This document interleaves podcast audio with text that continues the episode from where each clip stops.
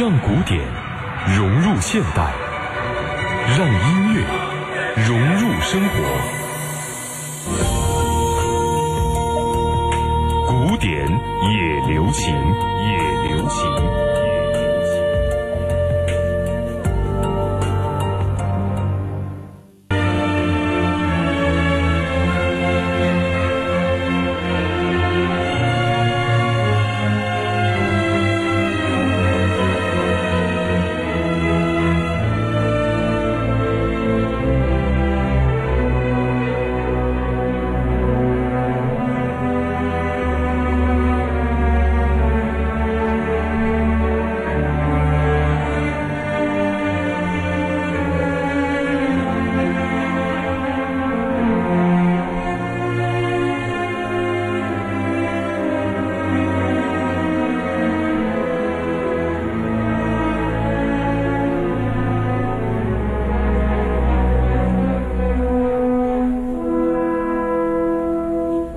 欢迎收听古典也流行，我是古月。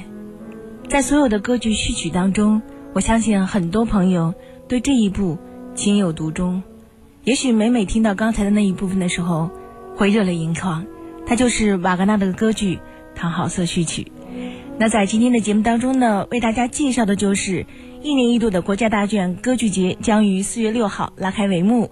届时呢，大剧院全新制作的德国作曲家瓦格纳的歌剧《唐豪瑟》将作为本届歌剧节的揭幕大戏，献给观众朋友们。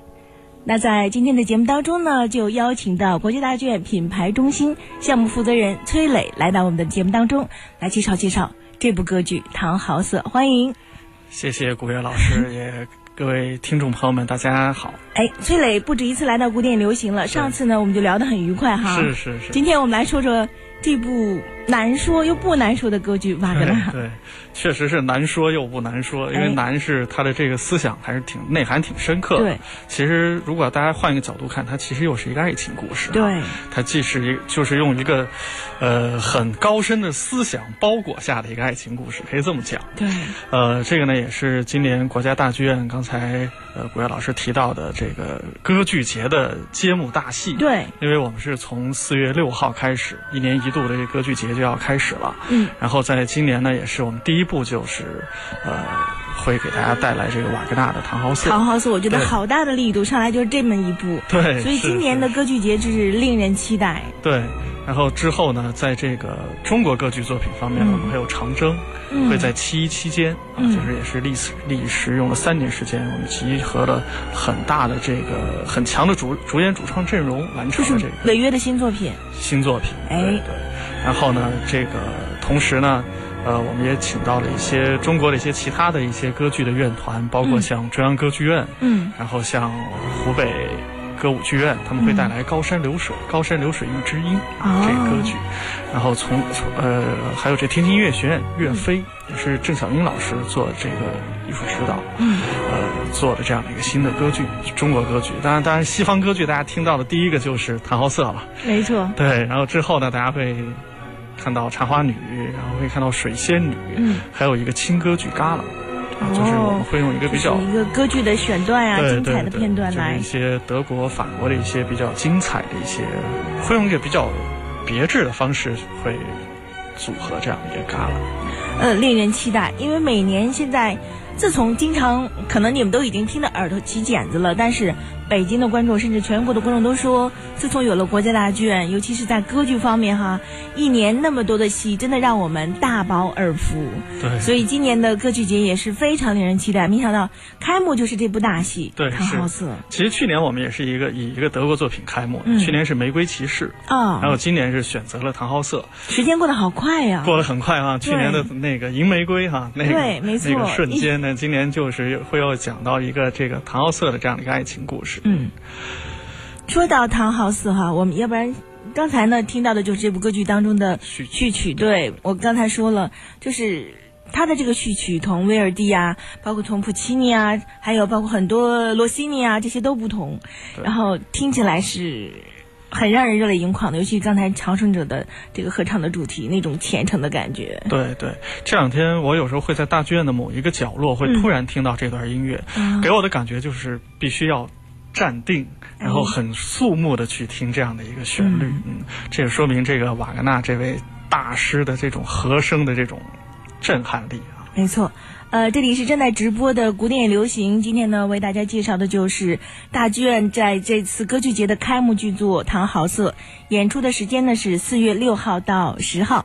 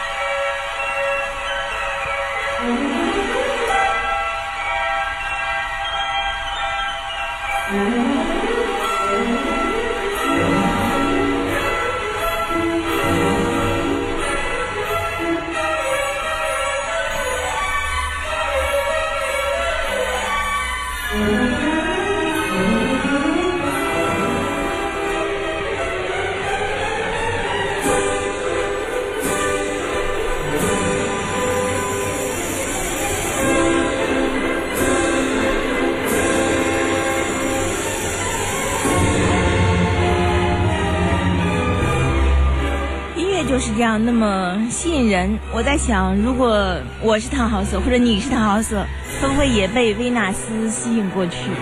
我觉得这个可能。对，就像讲到你们前些日子演过圣桑的那个《参孙与达利拉》那段，你说谁听了谁不会为达利拉心动呢？对，那段咏叹调。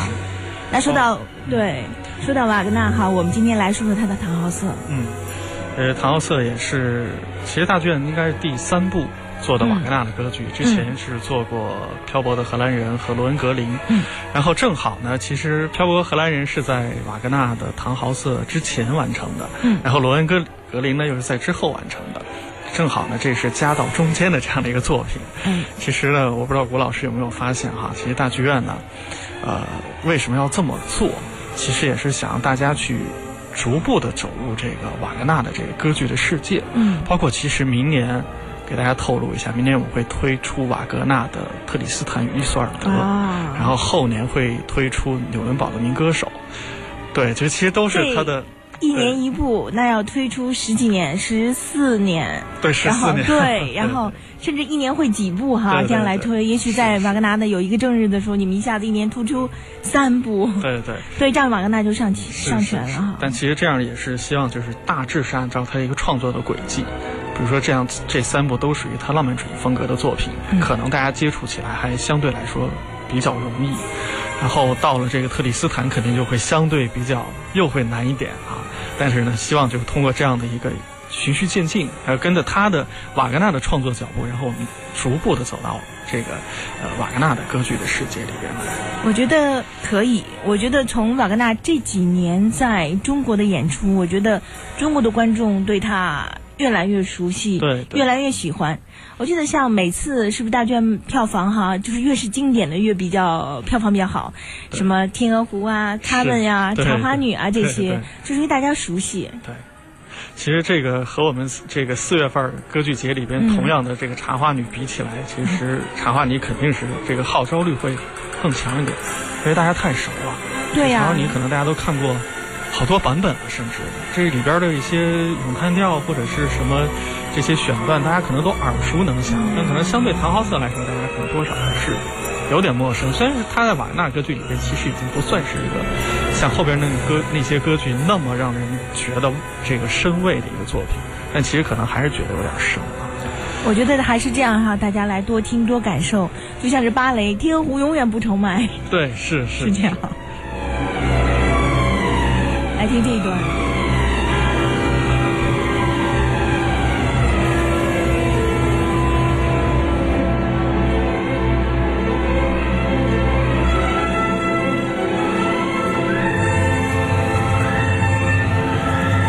就是听瓦格纳的时候，你的情绪永远随着他的音乐的推进，在被带动，在被涌入，好像卷入他的这个音乐洪流中的感觉。对对对，瓦格纳的这个音乐的力量真的非常强大，所以呢，好像在这个医学上，甚至有一个瓦格纳的症。瓦格纳症就是说是有些指挥，特别指挥哈有音乐家，然后听到这个瓦格纳的音乐之后，他的这个神经系统会产生一些和平时不一样的一些反应，然后所以他会马上出现一种情绪的一种。没错，就说瓦格纳对人的精神的控制真的是很厉害，很强大。对。那我们现在先不说他瓦格纳的精神控制哈，来说说我们现在听到的版本和国家大剧院即将演出的版本。那也我要看到好多朋友来，千岛哈问候，等水扬帆你好，还有鹏鹏，呃，梦鱼。嗯、呃，还有李老师，大家好。然后很多朋友还有问哈，乐友会里有问说，今天啊。呃呃，崔磊呀，你带来的这个版本是什么版本呀？对对，这个其实我们听到这个索尔蒂指挥的一个版本，嗯，然后这个用的是巴黎版。巴黎版，巴黎版，对。那现在大剧院演出的是什么？德雷斯顿版。哎，这两个版本其实差异还是有一些的。有一些，对对对。嗯、其实，呃，一八四五年当时这个这部歌剧首演的时候，瓦格纳。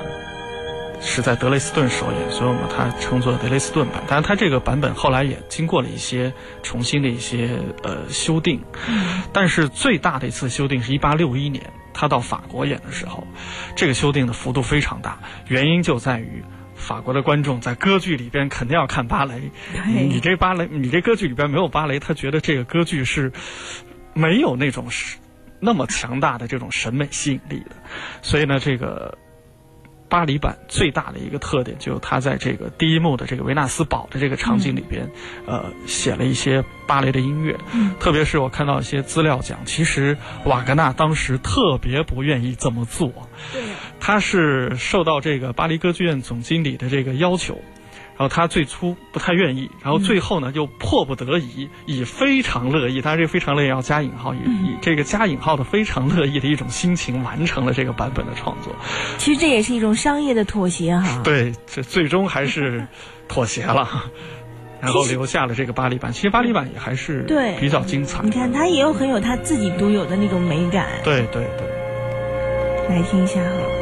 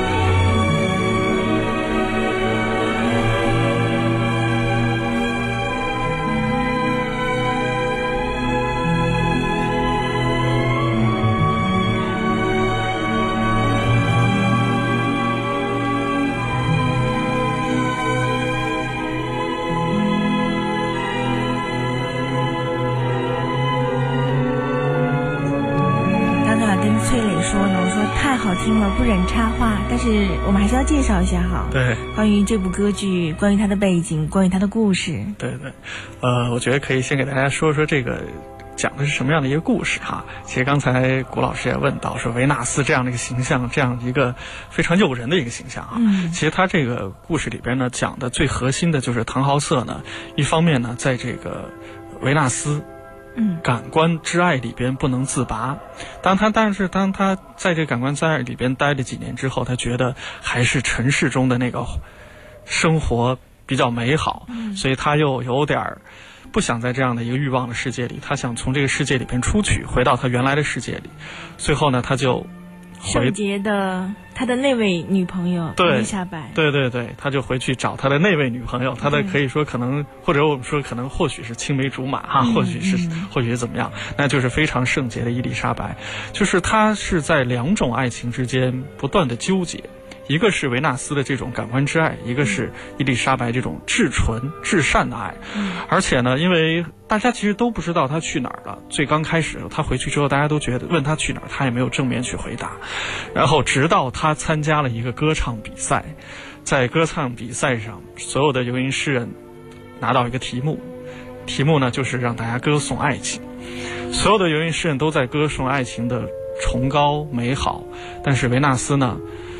好像似乎是受到了魔法的控制，但其实他就受到了维纳斯的魔法的控制，然后他情不自禁地唱起了维纳斯的赞歌，所以大家知道就知道他曾经在维纳斯堡这样的一个地方生活过一段时间，然后被大家非常的鄙视，呃，但最后呢还是伊丽莎白把他救了下来，然后救下来之后呢，他必须得向罗马的教皇去赎罪，嗯，然后但去罗马之后呢，教皇就说你的这个罪过是不能被救赎的，呃，所有在维纳斯堡生活过的人都不能被救赎，除非我的这根枯木的权杖长出新绿才可以。然后唐奥瑟就觉得很沮丧，然后他就又回到了这个。回到了他的这个这个朋友中间，但在这个过程里边呢，呃，他又碰到了沃尔夫拉姆，然后他甚至呢又想到了维纳斯，正正在看到天际上这个维纳斯的这个宫殿又向他打开大门的时候，这个他的好朋友沃尔夫拉姆就喊到了伊丽莎白的名字，然后呢，这时候他才醒悟，此此时的这个纯洁的伊丽莎白已经为了他获得救赎而献出了生命。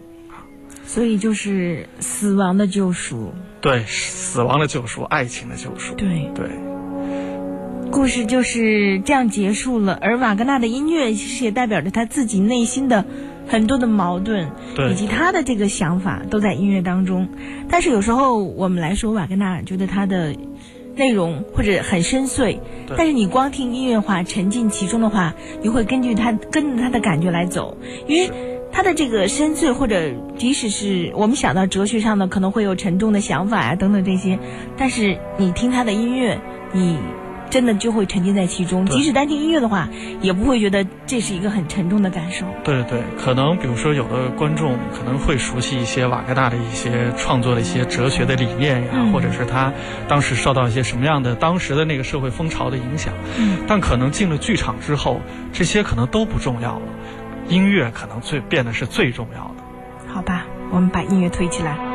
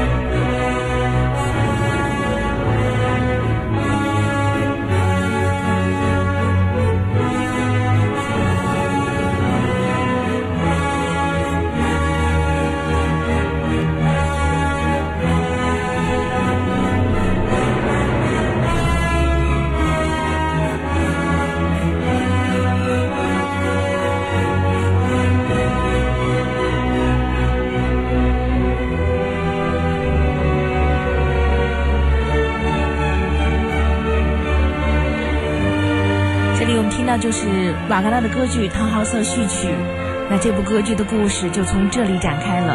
这里是古典也流行，今天邀请国家大剧院品牌中心项目负责人崔磊来到节目当中。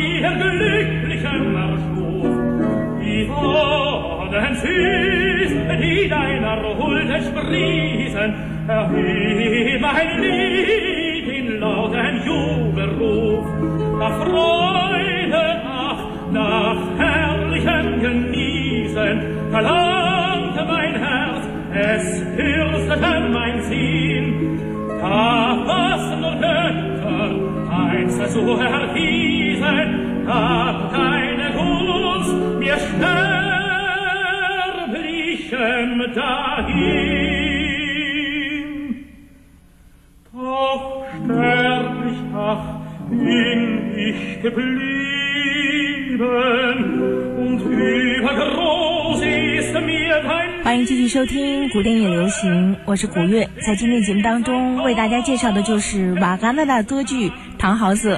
在今天的节目当中呢，邀请国家大剧院品牌中心项目负责人崔磊来到我们节目当中，为大家介绍这部歌剧。呃，我们刚才听到了，正好我们听到这个是《唐豪瑟》里边这个男高音里边的一个。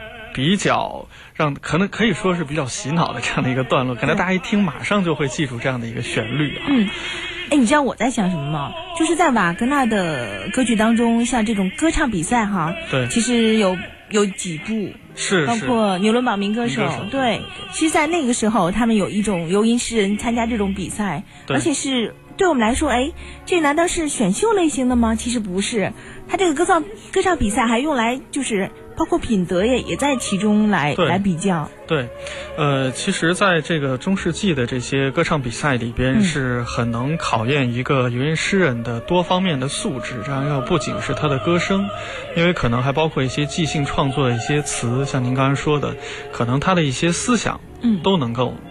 在这里边得到一个展现，所以呢，就是能发现这样的一个呃现象，就是中世纪对于女性的观念，嗯，呃，就是可以看到当时的这些诗人真的是把，就是把女性作为一个非常高尚的再去赞美。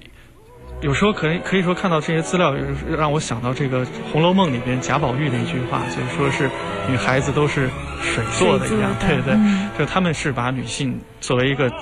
对象来不断的赞美的，但是呢，你看唐豪瑟，我们刚才听到这个唐豪瑟的这个维纳斯的赞歌呢，却是唐豪瑟在赞美另外的一种爱情，所以呢，他在这个歌剧里边呢会出现好几次。第一次呢是他在这个维纳斯堡唱给唱给维纳斯听的，然后第二次呢就是他在这歌唱比赛里边情不自禁的受到了魔法的操纵，然后再一次唱出了这个旋律。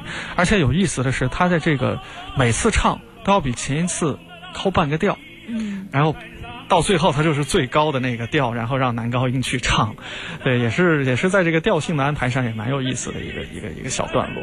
而且我在听这段唱的时候，我们听，呃，你听到啊，他的演唱，他是感觉到，就是要我们想，他和在维纳斯堡，他唱的这种充满着爱意的歌哈，应该是比较那种风格的。对对。但是我们听起来他唱的却还是。金灿灿辉煌的很豪迈，对，很豪迈。我觉得可能是不是因为因为饰演，因为当时也是骑士嘛，就他不仅要这个唱歌，他还要这个担当一定的这个呃，比如说保卫的保卫某一个区域啊这样的一些作用。我觉得可能是瓦格纳也想凸显。作为一个游吟饰演的这种骑士的气质，所以听上去非常的坦荡，并不是说是邪恶，对，并不邪恶，并不像说有些歌曲可能，比如说很多的用这种半音啊，或者用一些滑音啊，会用这样的一些旋律。因为有的人，有的作家觉得想告诉世人他是错误的，所以他可能会用半音呀，或者会用一些小调啊，对，来来表现。但是瓦格纳并不是这样表现，我不知道跟他自己本身是否有关系。是，我觉得这可以去研究一下，对，可以研究一下哈，因为要。别的作曲家，比如说你看圣桑的那个参孙与达利了哈，弹亮的一些唱段，虽然很美，但是很魅惑的那种。对对，包括像参孙受到魅惑之后的那个唱段，也和也不是这种很坦荡对，但是你看陶豪瑟，即使唱维纳斯堡，都是很坦荡的，而且在维纳斯堡的音乐也是。就是可能有一些呃浪漫的，但顶多是浪漫的，但并不邪恶。对对对，就是很很漂亮的、很美的，但是不会让人觉得特别的有那样的一种一种所谓那种欲望的这种感觉。对，这是我们刚才就突然想到的，我觉得这点很有意思，可能跟是瓦格纳自己的想法也有关系。对对那我们继续来讲讲这个唐豪斯的故事哈。刚才也是讲了一部分剧情的内容。那说到这部歌剧，其实很多朋友都在提到，呃，有三部歌剧。刚才也是呃，崔丽也提到了大卷上演两部了，《漂泊的荷兰人》罗恩格林。对对。在这中间呢，还有唐豪瑟，可以算是在马格纳通向越剧的道路上的分水岭的三部歌剧。对，是，特别是唐豪瑟是比较明显。嗯他，比如说他在早期的作品，像《连记》啊这样的作品，包括像《仙女》这样的作品，《连记》就是基本上是法国大歌剧的感觉。嗯然后像《漂泊的荷兰人》，多少还是有一些当时的一些传统歌剧的一些影子。嗯但是从唐豪瑟开始，我们要仔细分析他的音乐的话，就会发现他其实已经在开始走走向他的那个越剧之路了。对包括里边的一些小的一些细节的一些处理，已经是呃他在追求这种整一性、句诗。然后包括这个场景还有音乐的这种统一，所以呢，一般来说可以说唐豪瑟是开启他越剧大门的一个起点。没错。所以，包括其实像这个维纳斯的，我们刚刚听到的这段唱，可能也能听到这种，就是他的这个唱词特别的紧凑，他特别追求这种文学性的一些东西和音乐作为一种平衡像有些的这个歌剧里边，大家可能可能会听到大量的一些呃拖腔啊这样的一些，但是他就是文词和音乐。整合性是比较高的，所以可能通过这些，我们就可以判断他真的是在已经向他理想中的那个歌剧、越剧的道路在前行了。那接下来我们就来听这一段，亲爱的大厅。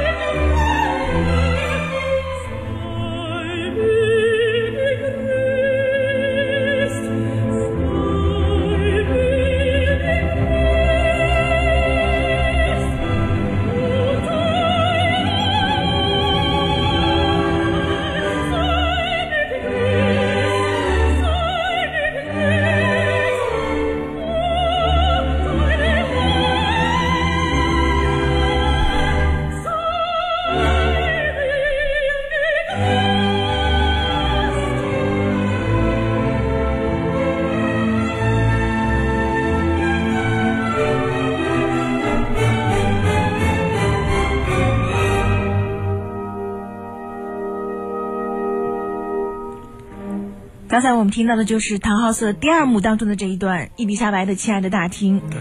说到瓦格纳的歌剧，其实瓦格纳的歌唱家们真的是在歌剧界是算另外一派。嗯，对，很很不容易的一派歌唱家，我觉得，就是不是说是是个人就能唱的。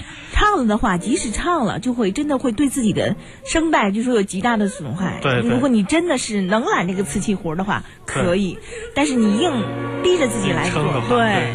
声带我觉得绝对是唱唱完之后会出问题的。就是我听说有多少歌唱家都是因为唱瓦格纳的，就对，就给折了。对，是是是，所以这个瓦格纳其实对歌唱演员的要求特别特别的高。对，呃，特别是像呃像吕芷之前也提到过，就是说这个别的歌剧，我觉得要是为了这个凸显这个歌唱家的声音，或者是为了他这个高音的话，我可以让乐队收一点，弱一点。瓦格纳的歌剧不行。必须这些歌唱家得和乐队抗衡，而且大大家经常听歌剧的观众都知道，歌唱家是不带麦的。对，对他必须得盖过乐队的声音。像最后的那些，包括我们刚才现现在听到这些唱段，如果要是盖不过那个乐队，想想这个戏剧性多打折扣。对，对，就是很多部分，尤其像瓦格纳越后面越后面，越后边的歌剧越这样。对对对，所以呢，就是对歌唱家的。天生的条件是要求的非常高，所以有一批这样的瓦格纳歌唱家，呃，包括像这次其实国家大剧院的这一版也是卡奥瑟的饰演者，也是一个比较。出色的也是在当今歌剧界，呃，可以说是在国际一线的这样的一个呃男高音歌唱家恩德里克·沃特里希，呃，也是早就是早在很多年前就是拜洛伊特的这个常客了。嗯，包括像什么民歌手啊，包括像莱茵的黄金啊、女武神啊这些，基本上他都都是经常演唱这样的作品。而且呢，从这个身形上看，这个歌唱家的这个身身形就非常的。健硕，就是像和这个瓦格纳需要那种 力量性的英英雄性的那个声音一样的匹配的这样的外形，必须的那是，对，否则就唱不下来整场。对对对对。呃，这位歌唱家，你刚才说很多年前就活跃，像拜洛伊特呀，呃，皇家歌剧院斯卡拉呀这些，那他现在多大岁数呢？现在，据我了解，应该是。四十岁左右，那还是对一个黄金对黄金时期。因为我担心的是，会不会到现在晚年时期了，声音状态没有以前好了？是一个正处于正当年的这样的一位歌唱家。哎，那很好。那这次国家大剧院版本的这个唐浩瑟，来我们说说演员的阵容吧。对对，其实刚才说到了这个恩德里克·沃特里希这样一个德国的歌唱家，呃，那同时呢，另一组呢是莫华伦老师，而且呢，呃，莫华伦老师前两天跟他聊这个歌剧的时候，他也透露，很有可能这是他接的最后一部新歌新的歌剧，哦，还是新的歌剧，他首次呃演这个唐浩瑟这个角色。呃，说实话，挺替莫华伦老师担心的，因为他的声音并不是那种大。号的男高音，对对对，但是就是说唱瓦格纳，就是有点替他担心呢。但其实没关系，我觉得可能像您说到他的一些后期的作品，可能更需要是大号男高音去演唱。但我觉得可能像唐奥瑟这样的作品，呃，他的抒情性成分还是比较高。嗯，呃，我觉得呃，孟华老孟华伦老师一定会。很精彩的为我们呈现这部歌剧的，反正不是指环系列。然后同时呢，其实在这个歌唱家阵容，我们刚刚听到的是伊丽莎白。那么我们这一版的伊丽莎白呢是芭芭拉·哈维曼。嗯。呃，同时呢，另一呃组呢是孙秀伟老师。嗯。然后呢，饰演这个维纳斯的呢是朱塞皮纳·皮翁蒂。呃，中国组呢是朱慧玲。呃，朱塞皮纳·皮翁蒂呢，可能有的。看大剧院的观众会比较熟悉，他已经在大剧院演过两次《卡门》。其实和这个从这个形象塑造上来讲，其实维纳斯的唱段在这个整个歌剧里边相比来说哈，就不是特别分量不是特别重，但对表演的要求是非常高的。对，对，怎么样把那个维纳斯的那种妖艳感表演出来，其实对歌唱家是非常有考验的。所以我觉得，呃，经常演卡门的这些歌唱家一定会演绎的非常的出色。呃，里边还有一个非常重要的歌唱家就是沃尔夫拉姆，就是和唐浩瑟一样，也是一位游吟诗人。那这个呢，将也是由这个呃马库斯·维尔巴，呃，也是一个来自于德奥语系的这样的一个歌唱家来饰演。然后同时另一组呢是大家非常熟悉的我国的一个著名的男中音歌唱家袁晨野老师。嗯。